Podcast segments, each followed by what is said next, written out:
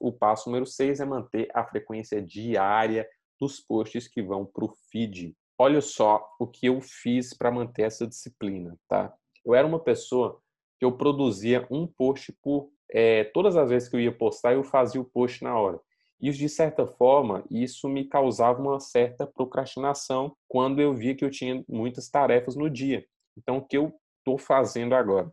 Eu tiro um final de semana do meu mês e já produzo todo o conteúdo para 30 dias. Então, os conteúdos que vão no formato imagem, eu tiro um final de semana e produzo eles todos é, em um único final de semana. Tá? Daí, cabe a mim pegar esses conteúdos e ir postando todos os dias, pois assim fica muito mais fácil postar. Se você é uma pessoa que não tem condições de postar, existe um, um, um site que chama mlabs, mlabs.com. Lá você consegue fazer essa automação e agendamento de posts para que ele publique sozinho em todas as suas redes sociais, beleza? Eu já usei o MLabs e recomendo. É um, é um aplicativo muito bom que você pode utilizar. Para você manter frequência com vídeo, qual que é a melhor alternativa, Luizão? A melhor alternativa com vídeo é você produzir um conteúdo raiz, que é um conteúdo mais longo, é um conteúdo mais denso. É um vídeo que tem de 30 minutos a uma hora e meia de puro conteúdo. Você vai produzir um arquivo